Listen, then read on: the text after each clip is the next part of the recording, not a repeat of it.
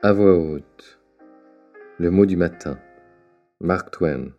Le fait que l'homme distingue le bien du mal prouve sa supériorité intellectuelle par rapport à toute autre créature, mais le fait qu'il puisse mal agir prouve l'infériorité de son esprit.